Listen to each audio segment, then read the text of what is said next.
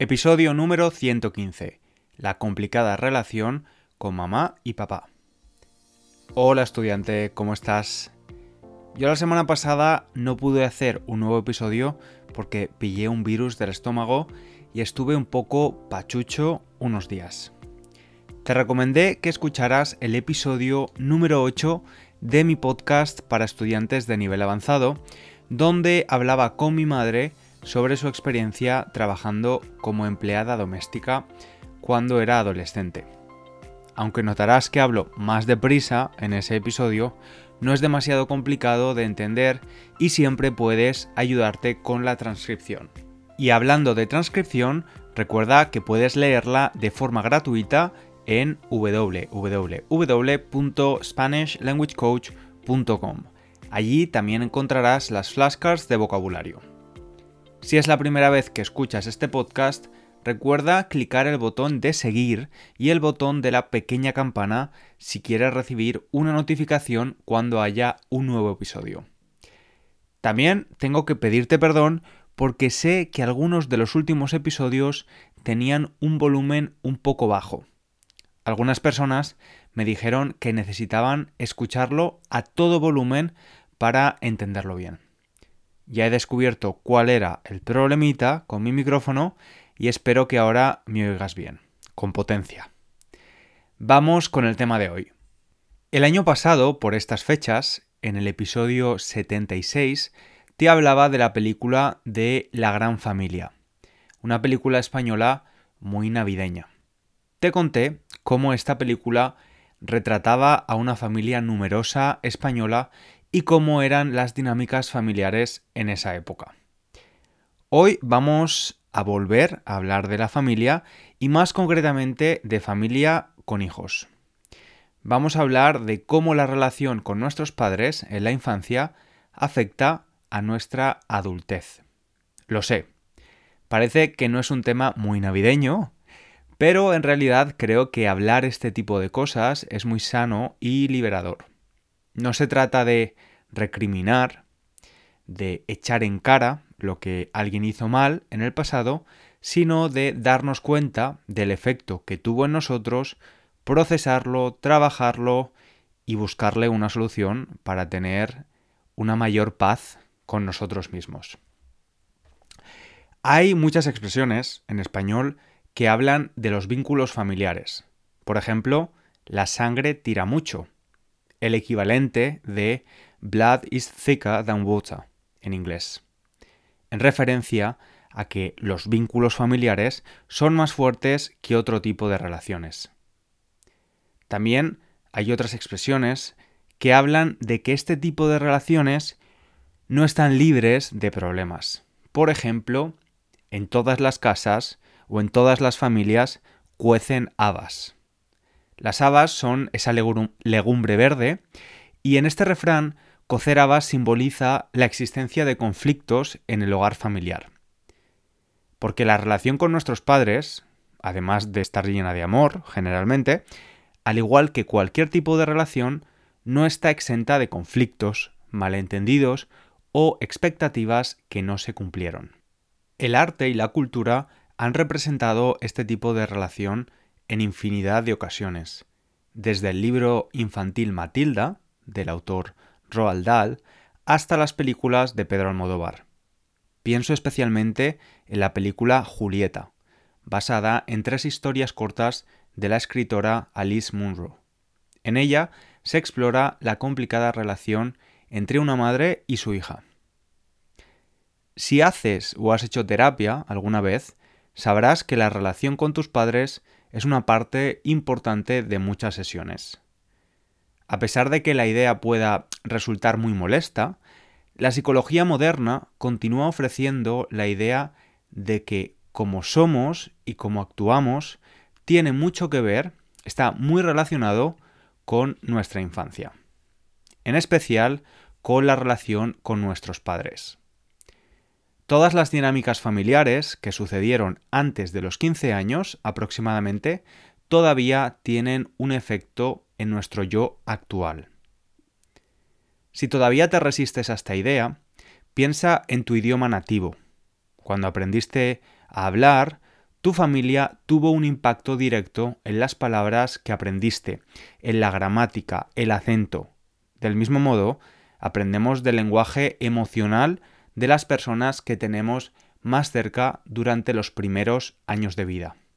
La forma de expresar emociones, las expectativas en nuestras futuras parejas, lo que se espera de nosotros, etc.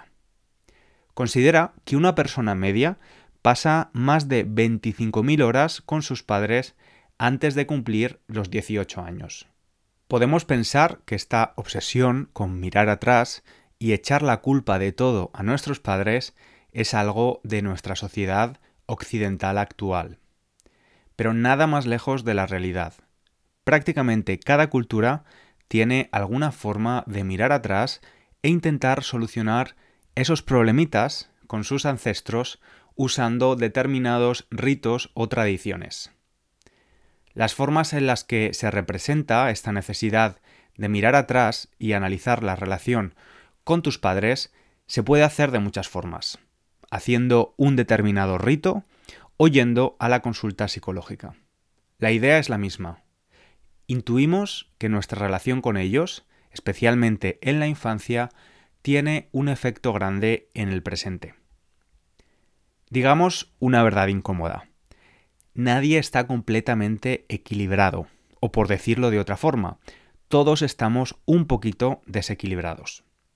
Estos desequilibrios pueden remendarse, pueden solucionarse, en algunos casos, si conocemos de dónde vienen.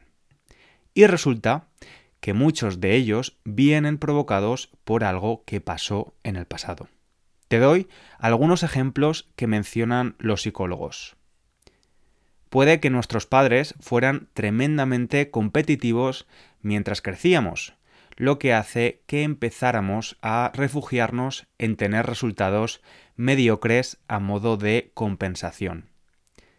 Si hemos vivido con un padre o una madre con una aversión muy grande a su cuerpo, puede haber tenido un efecto grande en cómo nos relacionamos con el nuestro y nuestra sexualidad.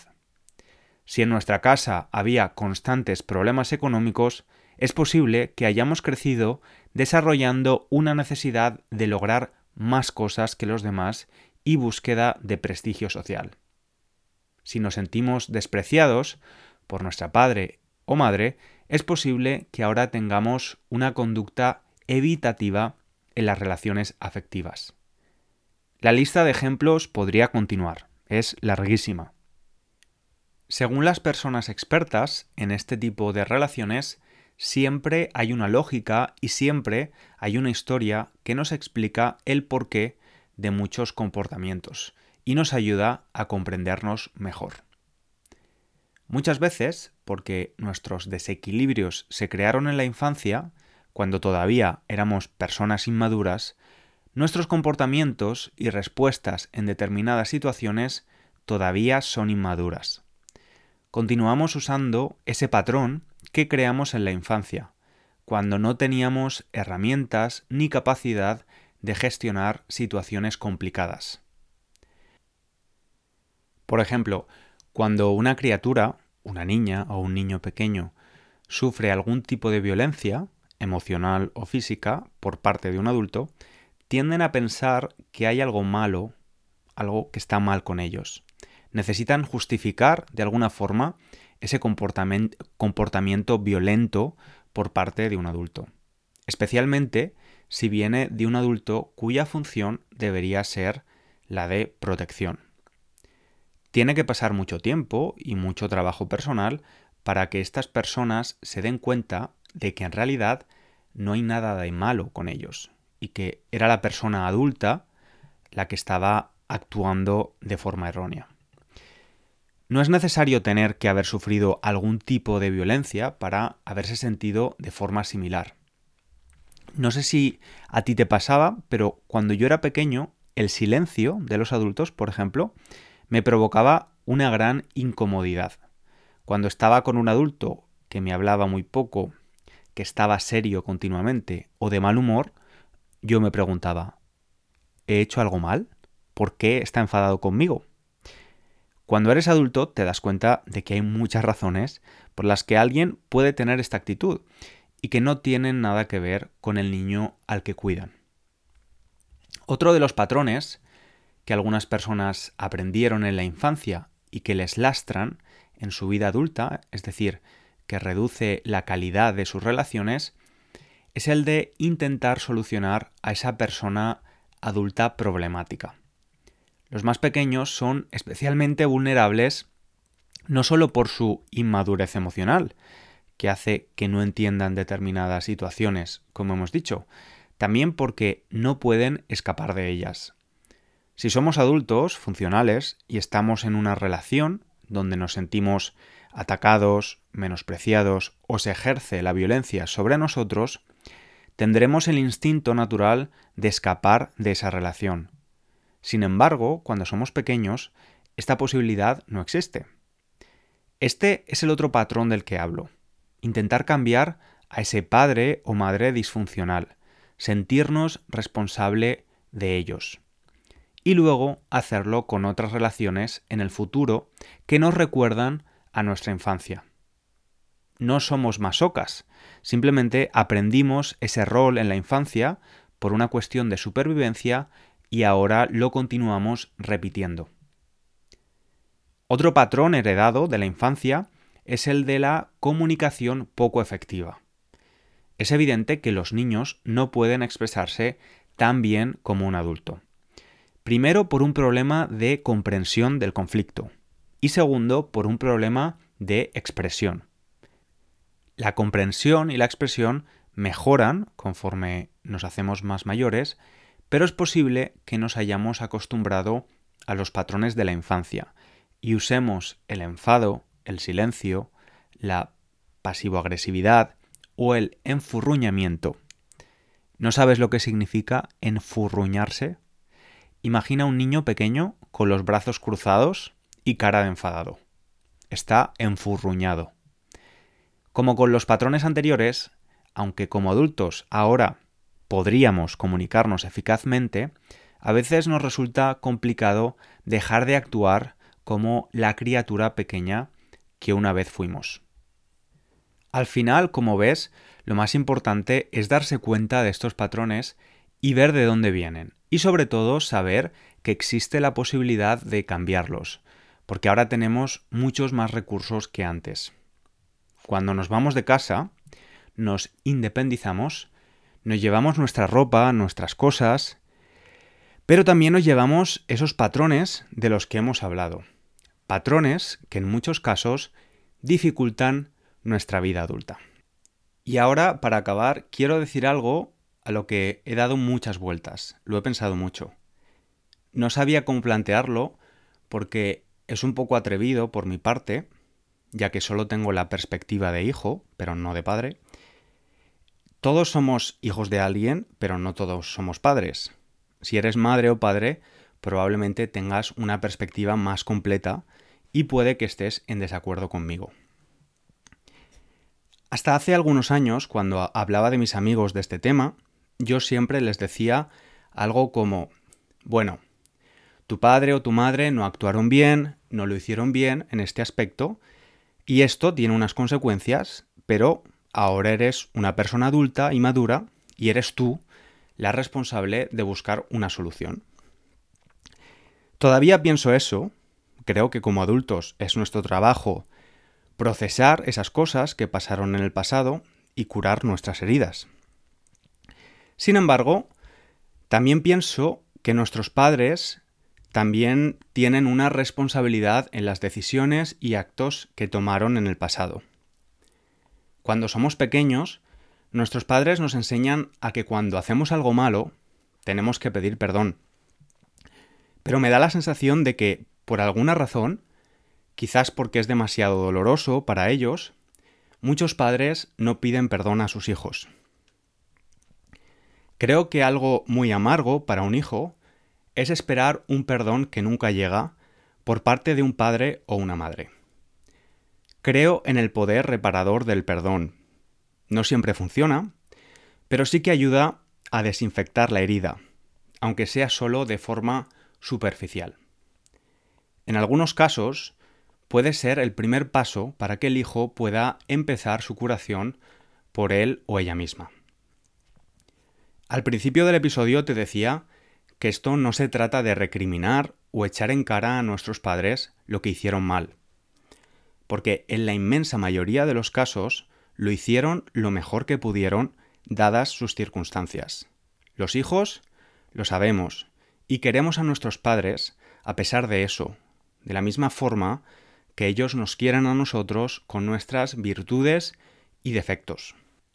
Yo una vez le estaba contando algo a mi madre y ella me dijo, eso te pasa porque siempre te he sobreprotegido mucho, hijo. La verdad es que yo nunca lo había verbalizado, pero sí que lo había pensado, y me gustó escucharlo de ella.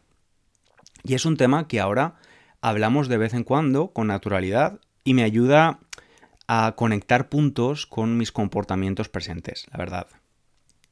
La sobreprotección es algo que muchos padres y madres aplican con su primer hijo y que en mi opinión es muy fácil de entender porque nace de cosas como la inexperiencia o inseguridad, pero sobre todo nace del amor y del instinto protector. Sin embargo, hay otros comportamientos, acciones, cosas dichas en el pasado que están en el lado opuesto, que dejaron al niño, que fuimos, completamente desprotegido. Esos comportamientos son los más complicados de entender y los que dejan mayores heridas. Los que hicieron ver a esa criatura que ese padre o esa madre, que se suponía tenían que darle refugio y protección, hacían todo lo contrario. Hay una frase del escritor italiano del siglo XIX, Silvio Pellico, que me gusta mucho. Exigir a los progenitores, para respetarlos, que estén libres de defecto y que sean la perfección de la humanidad es soberbia e injusticia. Y no puedo estar más de acuerdo con esta frase, y creo que la mayoría de hijos estamos de acuerdo con ella una vez pasada la adolescencia, cuando empezamos a ver a nuestros padres de otra forma y entendemos la complejidad del mundo. Sin embargo, he querido coger esa cita de Silvio Pellico y transformarla desde el punto de vista de los hijos, diciendo algo así. Exigir a los hijos que acepten, toleren u olviden errores de sus padres que tuvieron una profunda consecuencia en la vida de sus hijos es poco realista, improductivo e injusto. Digo que es improductivo porque hay heridas que son complicadas de olvidar y de curar. Cuando no se hablan, no se curan en definitiva, no se reparan, pueden complicar la relación que tenemos hoy con mamá o papá y que separarnos, distanciarnos de ellos, sea una forma de protección inconsciente. Desde fuera puede que la solución parezca fácil. Ahora sois adultos, podéis sentaros a hablar y hacerlo al mismo nivel, explicar las cosas de igual a igual. Pero pasa una cosa, Muchos hijos son conscientes de la vulnerabilidad de sus padres y la idea de esa conversación no les parece buena. Piensan, puf, no quiero hacerle pasar ese mal rato a mi madre. O papá no va a entender por qué le hablo de esto ahora, por qué le saco este tema después de tantos años. A esos niños, ahora adultos, les viene ese pensamiento en forma de empatía, pero también les viene otro mucho más negro, más negativo y piensan, ¿por qué mamá no pensó en mí y en mi vulnerabilidad cuando me decía que estaba gorda todo el tiempo? ¿O por qué papá no me vio vulnerable a mí cuando me quedaba en casa solo, esperando a que volviera del bar? Me gustaría haber acabado el episodio en un tono más positivo, pero es lo que es. Creo que algunos hijos tienen suerte y tienen la ayuda de sus padres en ese proceso de reparación y otros no. Para los que no lo tienen hay un trabajo extra. Trabajar ese perdón que nunca llegó, un perdón en la distancia. En todo caso, seguro que ese trabajo vale la pena. Por último, te voy a leer una parte de la letra de Matilda, una canción de Harry Styles que he escuchado muchísimas veces este año y que me dio la idea de hacer este episodio. Puedes dejarlo ir. Puedes hacer una fiesta e invitar a todo el mundo que conoces. Y no invitar a tu familia, porque nunca te dieron amor. No tienes que sentirte mal por irte y crecer. Puedes dejarlo ir. Puedes hacer una fiesta e invitar a todo el mundo que conoces. Puedes crear una familia que siempre te dará amor. No tienes que sentirte mal. No. Pues ya hemos llegado al final del episodio. Un poco intenso, ¿no? bueno, espero que te haya parecido interesante y que al menos, que al menos eh, te haya ayudado a hablar de relaciones familiares en español, ¿verdad? Por cierto, me gustaría hacer un episodio de QA, de preguntas y respuestas, pronto. Si te apetece preguntarme algo sobre el español, la vida en España, el podcast o cualquier otro tema de los que hablamos aquí, por favor envíame tu pregunta. La puedes mandar en formato audio o escrita por email o por Instagram.